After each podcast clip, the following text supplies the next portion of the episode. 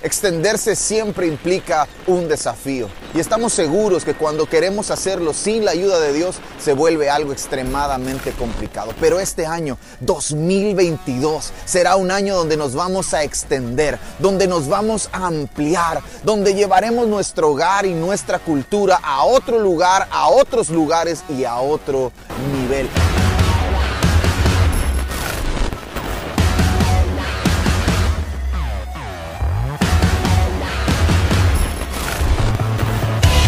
Será un año donde seguiremos creciendo, donde seguiremos multiplicándonos, donde no nos faltará la provisión de Dios para la visión que Él mismo nos está entregando. Y por supuesto, seguiremos haciendo honor a nuestro nombre. Restauración seguirá siendo parte de nuestra cultura, de nuestra genética, de algo que hacemos, porque eso somos, Iglesia Restauración.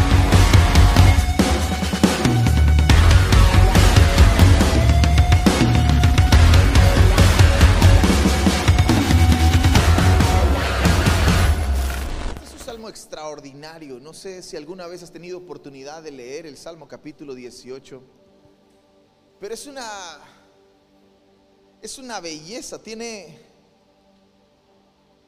50 versos. No es un salmo corto como el Salmo 23, es un salmo bastante largo, 50 versículos. Pero quiero que imagines la escena de cómo se escribe el Salmo capítulo 18. David ahora es rey de la nación. Aunque muchos de los salmos dicen que son de David, la realidad es que David no los escribía. David los dictaba. ¿Qué hacía David? Los dictaba. No es que, aunque diga que el salmo es de David, no es que David se tomara el tiempo de sentarse y escribir. Probablemente algunos sí, son 150 salmos, algunos en su mayoría son de David. Entonces probablemente sí había uno que otro en los que David se sentaba y escribía. Pero el Salmo capítulo 18 no es de esos salmos. El Salmo capítulo 18 es un salmo que es dictado por David que alguien más escribe, que un escriba que trabajaba para David en el, palacio, se había sentado a escuchar lo que David estaba por contarle. Seguramente tenía gente como estos escribas muy seguido cerca de él porque hay demasiada historia en la Biblia acerca de David. Y el Salmo capítulo 18 David está dictando a su escriba. Pero yo me imagino la escena. No me lo imagino sentado en una mesa con el escriba frente a él, diciéndole, a ver, toma nota de lo que te voy a decir. Como si fuera un empresario, ¿verdad? visto esas películas donde el empresario le está dictando y tienen al otro ahí apurado escribiendo o alguien más? Yo no, me imagino la escena así, me imagino a David en su cuarto en el castillo, con un balcón impresionante hacia la nación. Y David me lo imagino saliendo al balcón, contemplando la creación de su Dios, viendo la posición en la que ahora él estaba Probablemente recordando los días donde David era solamente un pastor de ovejas de la casa de su padre. Probablemente recordando los días donde David tenía que pelear con sus hermanos por un plato de comida probablemente a David en el balcón de su casa del castillo, recordando aquellos días en que tenía que correr detrás de un oso, correr detrás de un león para recuperar la oveja que le había sido robada. Probablemente David está recordando los días en los que nadie se acordaba de él y que probablemente los niños de la escuela de su alrededor le decían, hey, tú no eres un hijo legítimo, tú eres un bastardo porque en pecado te concibió tu madre? Y probablemente David está contemplando todas las cosas, desde el castillo, desde el palacio, desde su lugar seguro, desde el lugar que Dios le había entregado. Y el Salmo capítulo 18, David comienza diciendo, te amo entrañablemente, oh Jehová, fortaleza mía.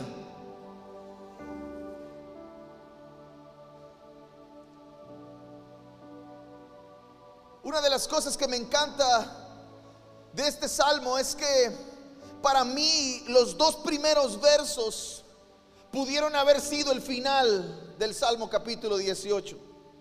Sin embargo, David los pone al inicio sin embargo, el escriba de este salmo, a las palabras de David, escribe el verso 1 con David parado en la ventana, en el balcón del palacio, en el balcón del castillo, escuchando a David, probablemente viéndolo levantar las manos, con los ojos llenos de lágrimas, el corazón ardiéndole en fuego, diciendo, te amo, oh Jehová, fortaleza mía.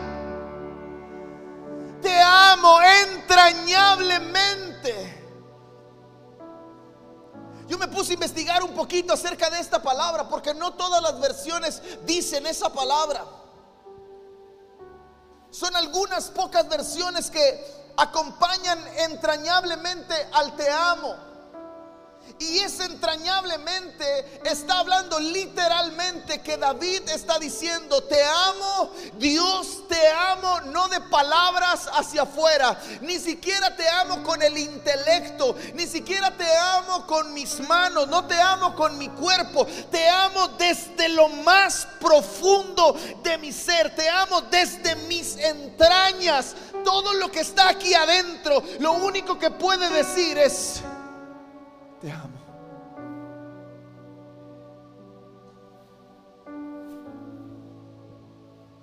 Y el verso 2 dice, Jehová, roca mía y castillo mío, y mi libertador, Dios mío y fortaleza mía, en quien me refugio, mi escudo y mi cuerno de salvación, mi alta torre. El salmo utiliza dos expresiones, roca mía y refugio. Y en algunas versiones puede utilizar la misma palabra, roca para la primera y roca para el segundo. Tú eres mi roca. Tú eres una roca sobre la que me puedo parar. Tú eres una roca firme que no se va a mover. Tú eres un lugar donde puedo poner mis pies y no se va a mover. Pero también eres mi refugio. Eres un lugar a donde puedo ir y descansar. Eres un lugar a donde puedo ir y llorar. Eres un lugar a donde puedo ir y dejar mis cargas. Eres un lugar a donde puedo ir y encontrar ánimo, encontrar fortaleza, encontrar esperanza. Tú eres no solamente el lugar donde estoy seguro Eres el lugar a quien voy cuando necesito seguridad. Son los dos primeros versos del Salmo capítulo 18. Pero para mí esto es una memoria. Los dos primeros versos del Salmo 18 son la, son la memoria de David parado afuera del balcón del castillo, recordando cómo Dios lo había librado en los días de su juventud. Por eso podría ser el final. Porque algunos de nosotros no podemos olvidar cuando Dios ha sido bueno con nosotros. Algunos de nosotros no podemos olvidar cuando Dios nos ha rescatado cuando Dios ha intervenido a nuestro favor. Y muchas veces nosotros solamente recordamos y después agradecemos. Pero quieres saber lo que es una adoración genuina? Es una adoración que primero expresa a Dios y luego recuerda. Sale de adentro, te amo, oh Dios mío, te amo entrañablemente, te amo desde mis entrañas. No te hablo de, de, mis labios, no te amo con palabras, no te amo con mi intelecto, no te amo con mis dones, con mis talentos, con mis habilidades, con mis recursos, con mis riquezas, con estar en el castillo. No te amo con mi ejército, te amo desde aquí adentro, porque no puedo olvidar cuando tú has sido una roca, no puedo olvidar cuando tú has sido un castillo, no puedo olvidar cuando tú has sido el Dios de mi salvación. No puedo olvidar cuando tú has sido el lugar donde he encontrado refugio. No puedo olvidar eso y recordar todo eso. Lo único que hace salir de mí es un te amo entrañablemente.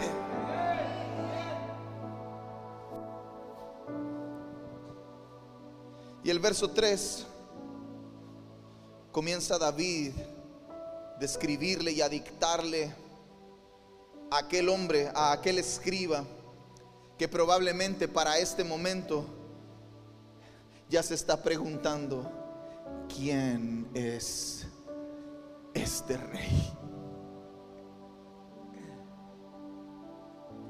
¿Quién es este muchacho? Y David comienza a describir en el verso 3, invocaré a Jehová, quien es digno de toda alabanza, y seré salvo de mis enemigos. Los lazos de la muerte me rodearon. Sentí el espanto de los torrentes de Belial, me rodearon las ligaduras del Seol, los lazos de la muerte surgieron ante mí. Probablemente el escriba está viendo a David, está viéndole la cara a David, como ahora los ojos ya no solamente están llenos de lágrima, ahora ya no el corazón no solamente le está ardiendo en fuego, sino que le está dictando la forma en la que tú y yo, en la que este muchacho ahora comenzaría a resolver las crisis más importantes de su vida. Tú y yo vamos a pasar por dos tipos de crisis, vamos a pasar por una crisis física y vamos a pasar por una crisis espiritual. Y David está diciendo, hey, cuando yo estaba ahí, invoqué a Jehová, quien es digno de alabanza, es digno de toda alabanza, y Él me salvará de mis enemigos, porque en medio de la crisis me rodearon los lazos de muerte y me rodearon las ligaduras del Seol. Hay una crisis física y hay una crisis espiritual. Hay una crisis que se ve de una forma en la que la siento y hay una crisis que se ve de una forma de no entiendo de dónde surgió este problema. Pero para los dos casos, tú y yo tenemos la misma solución. Invocaré a Jehová, quien es digno de toda alabanza, y seré salvo de mis enemigos. Ah, entonces el siguiente verso, los versos siguientes surgen con una pregunta. ¿Qué hacemos tú y yo en los días de crisis? Pastor, no voy a la iglesia porque tengo un montón de problemas. Fíjese que ahora que empecé a buscar a Dios, las cosas se pusieron peor. Fíjese que ahora que comencé a leer la Biblia y quise ordenar mi casa, mis hijos son un desorden. Bienvenido al club. Porque es parte de, pero la pregunta es, ¿qué haces en el día difícil? Nosotros a los matrimonios tenemos una frase y les decimos, no construimos para el día fácil, construimos para el día difícil. Pero ahora en toda la vida tú y yo tenemos que trabajar así. No construimos para el día fácil, construimos para el día difícil. Porque los días, nadie en esta vida, nadie en esta vida nos ha asegurado que todos los días serán fáciles. Si alguien te aseguró a ti que toda la vida va a ser miel sobre hojuelas, color de rosa, este es un buen momento para sanar tu corazón y perdonarlo porque eso es una mentira. Eso no es así. Y es muy probable que mientras más caminas cerca de Dios, más complicado se vuelva el asunto. Mientras más quieres ordenar tu vida, más difícil se vuelve el asunto. Mientras más quieres obedecer y honrar a Dios, más dura va a ser la posición, la prueba. Pero vuelve a surgir la pregunta. ¿Qué haces en los días difíciles? ¿Te escondes? ¿Huyes? ¿Abandonas? ¿Renuncias? ¿Te quejas? Es lo más común. Probablemente no abandones, probablemente no renuncies, probablemente no tires la toalla, pero si sale de nosotros queja. Y David dice, no, no, no, yo voy a invocar a Jehová porque Él es digno de toda quejabanza. Él es digno de toda alabanza. Y Él es digno de toda alabanza porque Él tiene el poder de librarme de mis enemigos. Entonces David hace esa pregunta. Me imagino al escriba diciendo, ah, ¿Cómo se libró David de las ligaduras de muerte? ¿Cómo se libró David de las ligaduras del Seol? ¿Cómo se libró de ese momento? Y David me lo imagino volteando a verlo y diciéndole, te voy a decir la respuesta de cómo me libré de todo eso. En mi angustia invoqué a Jehová, clamé a mi Dios y él oyó mi voz desde su templo y mi clamor delante de su presencia llegó a sus oídos. ¡Ah! ¿Sabe que uno de los mayores problemas de nosotros como creyentes, como cristianos, como hijos de Dios, es que todavía abrazamos la duda de que Dios no nos escucha? Creemos la mentira de que Dios no nos escucha. Es que pastor, ya oré. Ya le pedí. Pero no me responde. Dile al que está a tu lado que no te responda. Dígale, dígale, que no te responda no significa que no te escucha. Es que no me responde. Entonces, ¿de qué te estás preocupando? ¿De la respuesta o de que Él sepa cuál es tu problema? Entonces, en realidad queremos usar a Dios como si fuera un amuleto de la buena suerte.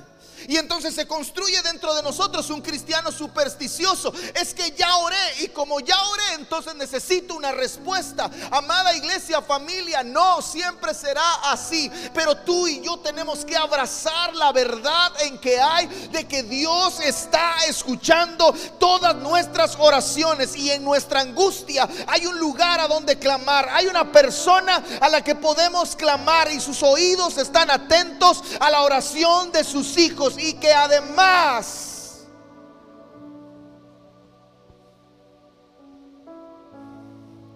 Él está preparando una respuesta.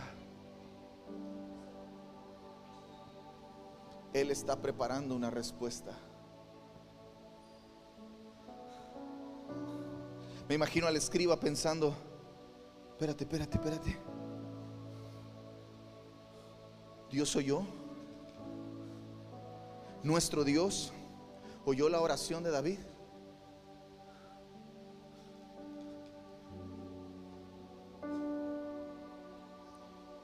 ¿Algunas veces has visto esas películas donde está pasando una escena y de pronto cambia la escena y se va como al pasado? Y el protagonista comienza a recordar algo que pasó. Si alguien, alguien se acuerda de esas películas que, está contando acerca de su niñez y de pronto ¡fum! se cierra esa escena y abre otra escena y la escena es el protagonista, siendo un niño recordando lo que está contando. Yo me imagino ese momento así. Me lo imagino exactamente así. David está dictándole el salmo, le está dictando sus memorias, le está dictando lo que está en su corazón a este muchacho escriba y él está escribiendo y está escribiendo. Tú y yo tenemos versos porque la traducción y la, la impresión de la Biblia le puso versos, pero eso no tenía versos. En un texto original eso no tiene versos, eso es una carta, es una carta, es un poema, es una expresión, es una memoria, es algo que salió del corazón de David y se quedó en una hoja para que tú y yo, miles y cientos de años después, pudiéramos encontrar esperanza en medio de nuestras crisis. Es que estoy pasando por ansiedad. No digo que no tengas problemas de ansiedad. La pregunta es, ¿qué haces en medio de tu ansiedad? Es que, pastor, tengo problemas económicos. Yo no estoy diciendo que no tengas problemas económicos. Todos tenemos problemas económicos. Pero ¿qué haces en medio de tus problemas económicos? ¿Te quejas? ¿Le echas la culpa a otro?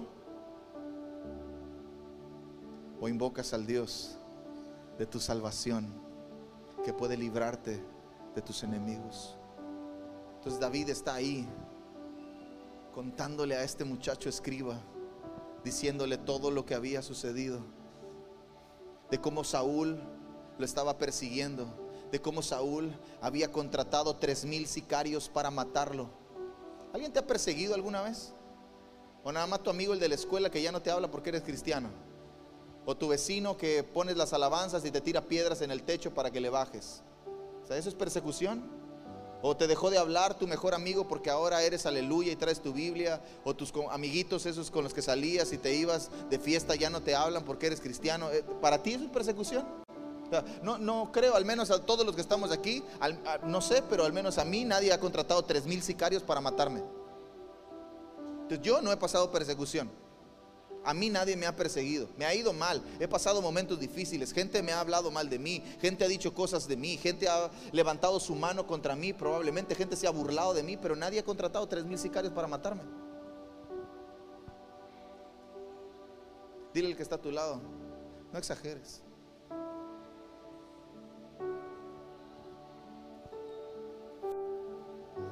No exagere.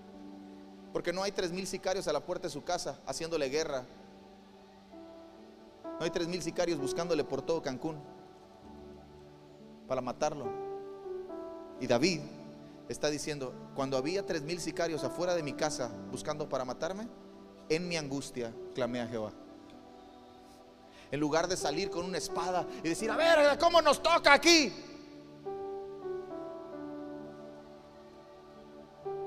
Estoy buscando quién me la hizo, sino quién me la paga, ¿verdad? Porque algunos cristianos vengativos.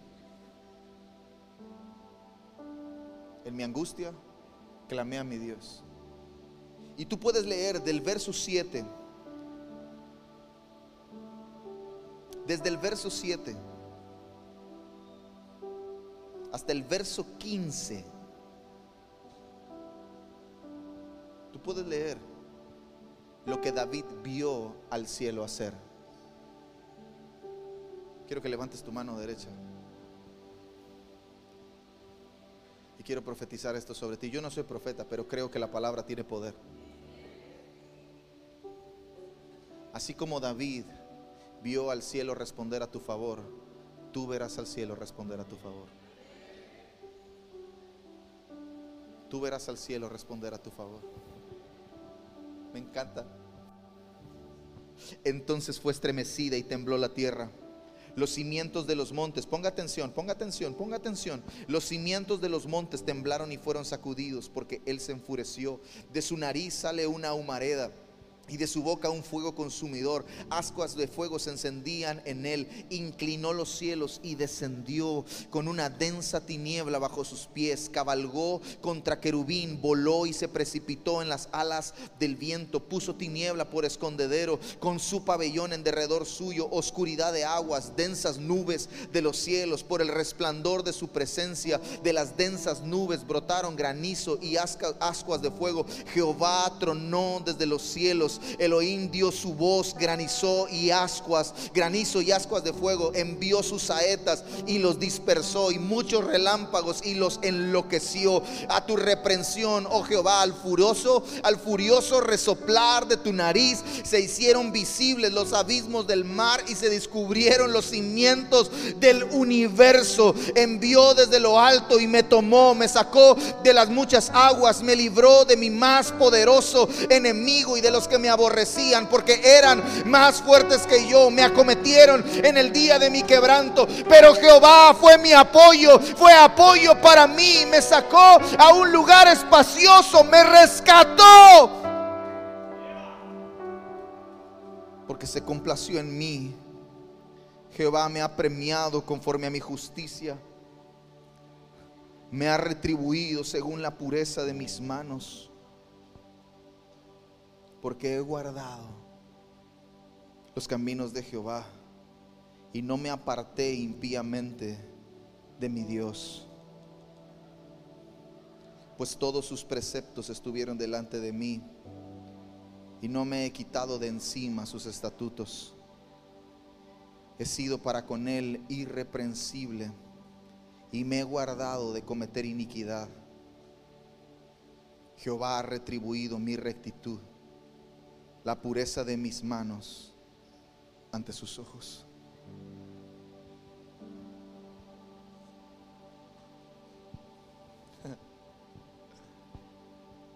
Me imagino al escriba diciéndole, David, espérate, espérate, espérate, más despacio, más despacio, más despacio, más despacio. Y David parado en el balcón de su casa,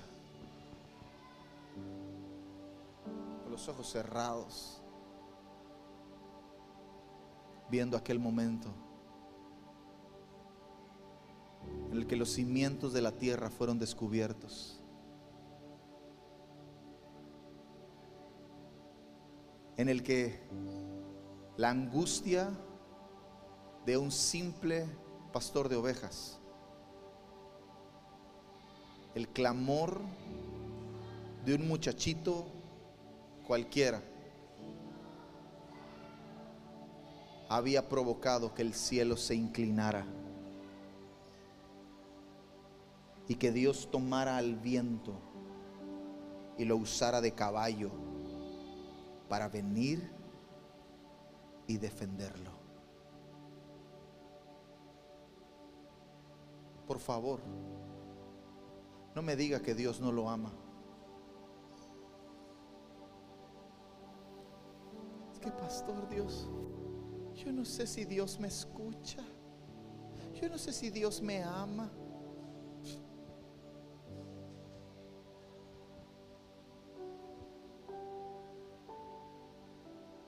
Si es necesario, Dios inclinará el cielo para defenderte. Pero ¿dónde está la clave? ¿Dónde está el secreto de todo este salmo? ¿Dónde está el secreto? ¿Cuál es la llave secreta que abre el poder que hay en esta memoria? ¿Qué hacemos tú y yo en los días difíciles? Alguien me dijo hace muchos años, Toño, un cristiano no se mide por lo que hace. Un cristiano se mide por cómo reacciona cuando le hacen.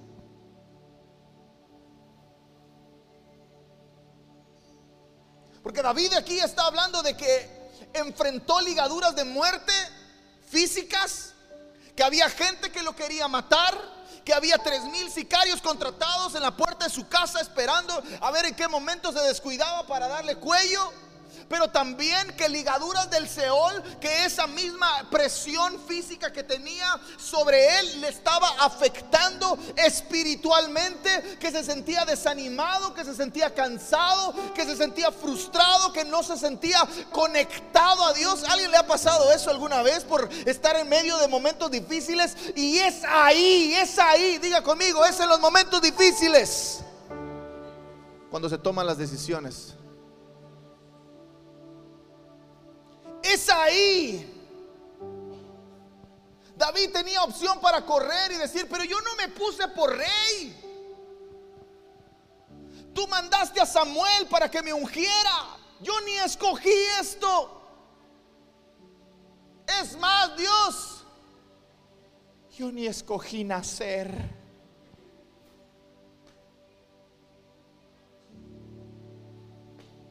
Claro que no. Tú no has escogido nada. Lo único que puedes escoger es cómo vas a vivir y cómo vas a morir. Lo único que puedes escoger. ¿Qué tipo de vida vas a vivir? Y cuando esta vida se acabe, ¿qué tipo de vida se va a recordar de ti?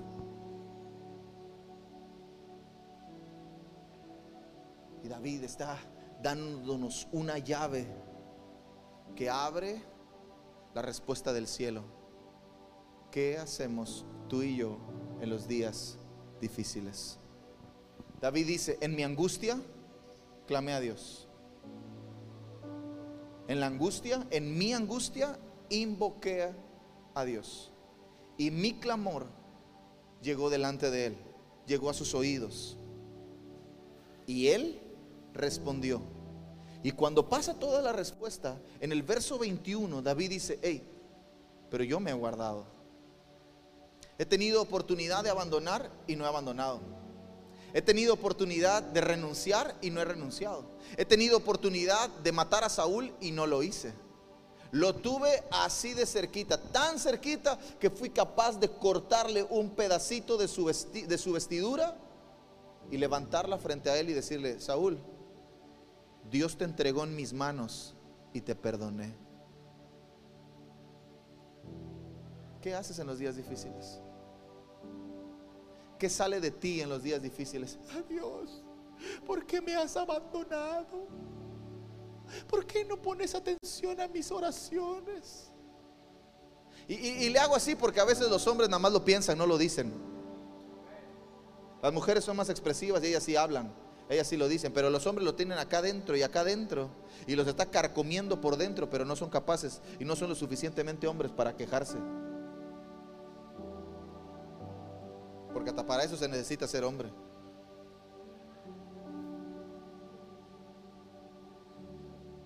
Y David dice, he guardado los caminos de Jehová, no me aparté impíamente de mi Elohim. Es que me está yendo re mal. Yo creí que ahora que fuera cristiano, todos me iban a amar. ¿Dónde compró esa mentira? Es que yo creí que ahora que ya estamos leyendo la Biblia y estamos yendo a nuestro grupo Conexión y estamos yendo a la iglesia, mis hijos iban a obedecer. Mentira del diablo. Es que ahora que estoy diezmando y estoy honrando a Dios con mis finanzas, ahora yo debería prosperar. Si esto no es un evangelio barato. Hay días difíciles, bien difíciles. Días en los que uno de verdad sale a la puerta de su casa y dice, Dios mío, Como decía la India María, ¿dónde estás que no te veo? ¿Dónde? ¿Qué hago? ¿Qué más hago? Ya hice esto, ya hice esto, ya hice esto, tengo esto, tengo esto, tengo esto. Y, y desde el cielo, desde el cielo, Dios sentado en el trono, con Jesús a la diestra, el Espíritu Santo en medio de nosotros para ayudarnos en nuestra debilidad y llevar al Padre nuestro clamor con gemidos indecibles cuando se nos acaban las palabras. Desde el cielo, el Padre está diciendo, no renuncies, no te apartes, guarda mis caminos, no te quites de encima ninguno de mis estatutos, permanece fiel, no permitas que tu corazón se desvíe. No te desvíes ni a izquierda ni a derecha. Que mis palabras estén en tu corazón, que estén en tu mente y que estén en tu boca. Medita en ellas todos los días de tu vida. Repítelas mientras vas al trabajo. Repítelas a tus hijos mientras duermen. Háblalas, dilas, habla. Sé tú el que se mantenga firme. Yo voy a responder.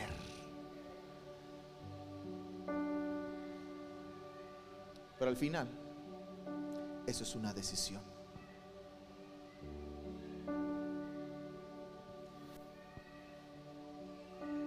Me he guardado. Puse pues todos sus estatutos, todos sus preceptos estuvieron delante de mí y no me he quitado de encima sus estatutos. Me he guardado de cometer iniquidad. Verso 24. Jehová ha retribuido mi rectitud, la pureza de mis manos ante sus ojos.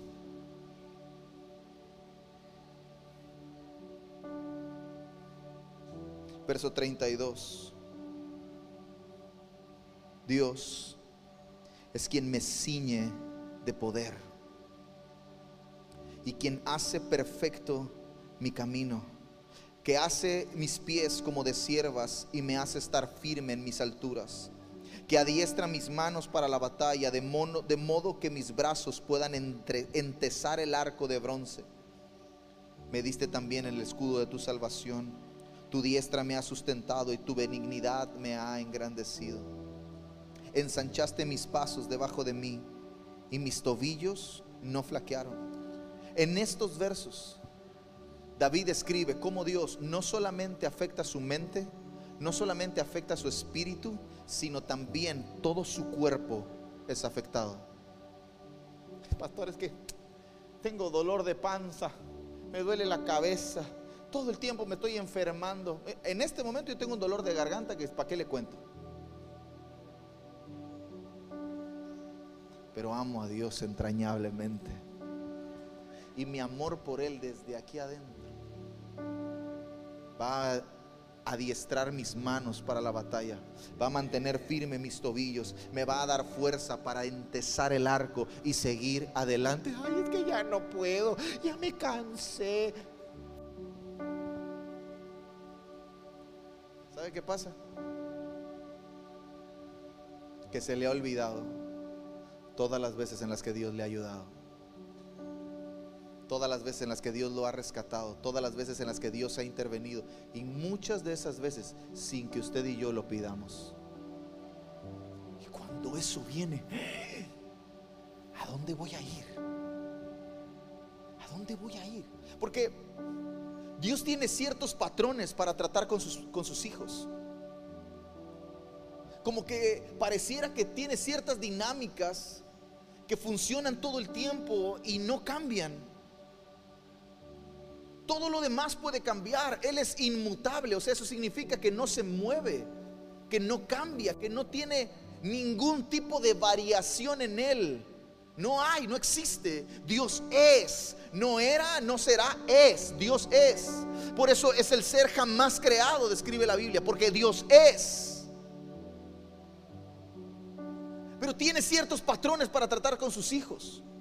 Y uno de sus patrones es agarrar a alguien débil de lo vil y de lo menospreciado. ¿Qué sigue? ¿Se acuerda? ¿Alguien se sabe ese pasaje? De lo vil y de lo menospreciado. Tomó Dios. ¿Para qué? Para avergonzar. Toma a alguien débil, lo hace fuerte para avergonzar a los sabios de este mundo. ¿Eh? Pero luego aparece Pablo diciendo, tres veces he orado para que ese aguijón me sea quitado. Y la única respuesta que he recibido del cielo es, bástate mi gracia. Toma a alguien débil, lo hace fuerte y luego Dios mismo se encarga de volverlo a ser débil. Para que nunca se nos olvide que esto no se trata de nosotros, que esto se trata de Él. Así que cuando te sientas fuerte, cuando te sientas acá, ah, sí, no, que se aparezca el diablo, lo invito a mi grupo conexión, sí, lo disipulo. Antes de la caída viene la altivez, dice Proverbios. Aguas, porque Dios estará listo para hacerte así. Hay un video que me encanta que uno va caminando y le meten el pie así, ring, se cae. Dios es especialista en hacerte así. No te olvides que esto no se trata de ti, esto se trata de mí y que no es en tus fuerzas, sino con mi ayuda.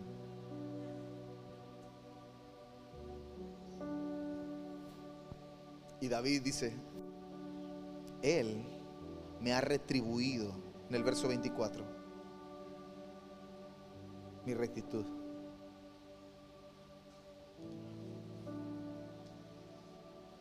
Verso 49. Termino con esto. Véngase el equipo. Por tanto, por tanto. Lea todo el Salmo 18 en casa, ¿eh? Y léalo con una pluma, léalo con un marcador, póngale fecha.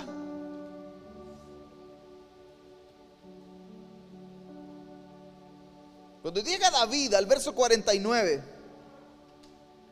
por tanto, yo te confesaré entre las naciones, ya no solamente entre la familia, ya no solamente entre el grupo de amigos, ya no solamente entre algunos cuantos, yo te confesaré entre las naciones oh Jehová, y cantaré salmos de gloria a tu nombre.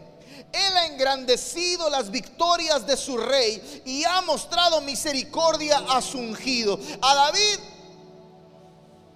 póngale su nombre. A Raúl, a Adri, a Andreita. Él ha engrandecido a su rey y ha mostrado misericordia a su ungido. A Toño y a su descendencia para siempre. ¿Quiere que sus hijos permanezcan en el Señor? No se rinda, no abandone, no renuncie, no tire la toalla, no se raje, permanezca, sea fiel.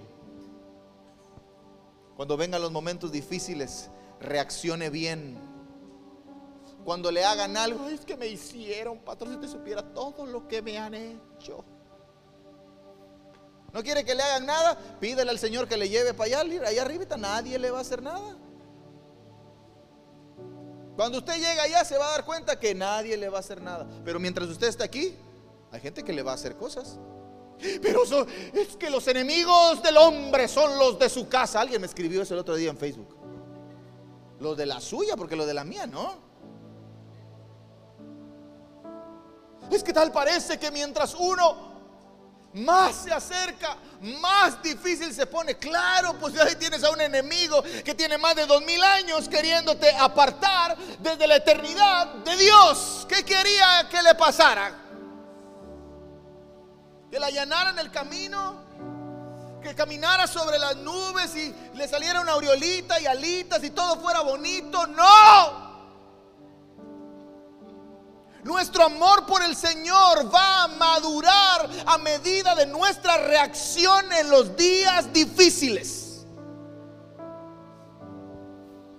¿Quieres saber si usted de verdad ama a Dios? Si de verdad te puedes parar y decir te amo entrañablemente. Ponga atención a cómo reacciona cuando los días son difíciles. Ponga atención a cuando Dios se tarda más de dos días en responder su oración. Ponga atención a cómo reacciona cuando Dios hace algo que usted no pensaba que Dios haría. Ponga, ponga atención a cómo reacciona cuando alguien que usted creía que lo amaba mucho, lo traiciona. Ponga atención cuando alguien a quien usted le había entregado su confianza, lo decepciona. Ponga atención a todo eso. Porque la medida de cómo reacciona usted está determinando la velocidad en la que el amor por el Señor de usted madura. Porque Dios no está buscando a un enamorado adolescente. ¿Se acuerda cuando se enamoró de adolescentes? Los que éramos, los que fuimos alguna vez adolescentes, ¿se acuerda de su adolescencia? ¿Sí? Uh. algunos están tratando de olvidarlo, ¿eh? Algunos ya pasó tanto tiempo que ni se acuerdan si fueron adolescentes. Pero todos aquí fuimos adolescentes. ¿Y te acuerdas de ese amor impulsivo? impetuoso que ah, atrabancado que sí, no, es que a ¿Te acuerdas de eso? Eso tiene que madurar. Si no madura, se muere. Si no madura, no permanece. Si no madura, no avanza. Si no madura, no se consolida. Y las crisis, los días difíciles, los momentos difíciles y cómo reaccionamos determinan si nuestro amor es entrañablemente o nos convertimos en lo que Isaías dice, este pueblo de labios me adora, pero su corazón está lejos de mí. Tiene tres mil hombres parados en la puerta de su casa. Esos tres mil hombres que le están tirando piedritas a la ventana. Ahorita que salgas, David, ¿eh? Más vale que te den una puertecita por otro lado, te saquen por el túnel, porque si pasas por aquí te vamos a cortar la cabeza. ya estamos saboreando cómo va a chorrear tu sangre por mi espada, David. Así como le cortaste la cabeza a Goliat, así te la vamos a cortar nosotros y vamos a cobrar bien por matarte. Y todo eso que le estaban diciendo ahora no solamente era físico, sino que estaba golpeando su espíritu, estaba golpeando sus emociones, estaba golpeando su alma.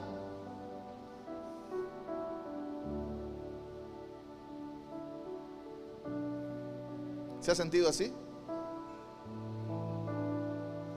Y David dice, en mi angustia, invoqué a Dios, clamé a Él, porque Él es mi roca, Él es mi castillo, Él es mi libertador, Él es mi refugio. Dios, te amo entrañablemente. ¿Ve por qué le digo que el verso 1 debería ser el último, el verso 51? Hacemos tú y yo en los días difíciles? ¿Qué vamos a hacer? ¿Cómo vamos a reaccionar? ¿Quién es Él para nosotros? ¿Quién es Dios para ti? Es mi papá.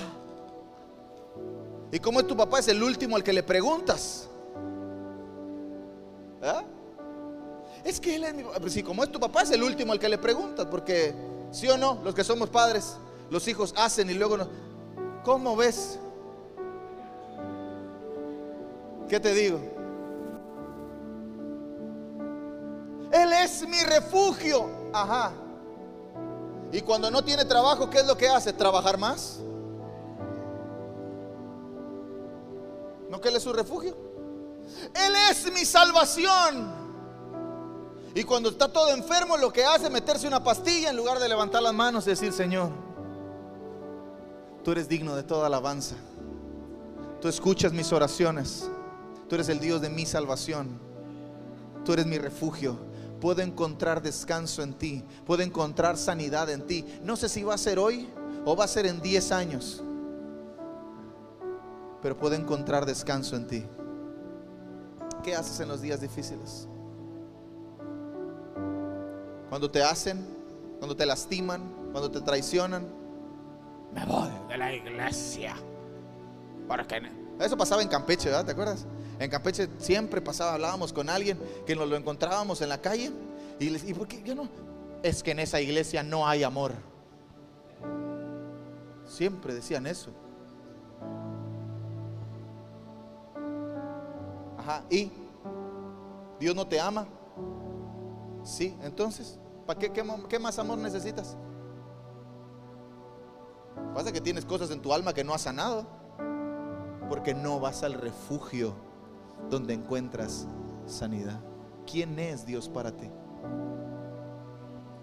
Cantábamos hace un rato, no hay otro como tú. Él es digno. ¿Cómo es ese pedacito? ¿Cómo es? El pedacito de ese de todo el poder, el dominio. ¿Cómo es ese pedacito? ¿Puedes poner la letra de ese pedacito, Liné? No, no, no la tienen que cantar, no la tienen que cantar. Nada más dígame cómo es. Ahí está. Tuyo es el reino, la gloria por siempre. Tuyo el dominio, el poder. Amén. Y si lo hacemos un himno cada vez, que estés en un momento de crisis, puedes levantar tus manos y decir, tuyo es el reino, tuyo es el poder por siempre. Tuyo es el dominio, tuyo es la gloria por siempre. Amén. Probablemente las situaciones no cambien inmediatamente, pero te aseguro, algo comienza a cambiar aquí adentro. La oración no siempre resuelve las cosas exteriores, pero siempre resuelve las cosas internas. Y si se resuelve aquí adentro, lo de aquí afuera, así tome 10 años, todo estará bien. Póngase de pie. ¿Qué tal? Hola, soy Toño del Río, pastor de Iglesia Restauración Cancún y queremos agradecerte que hayas estado con nosotros en esta transmisión. Espero que el mensaje te haya bendecido, te haya animado, haya fortalecido tu fe porque todavía queda mucho por hacer. Así que nos vemos en la próxima.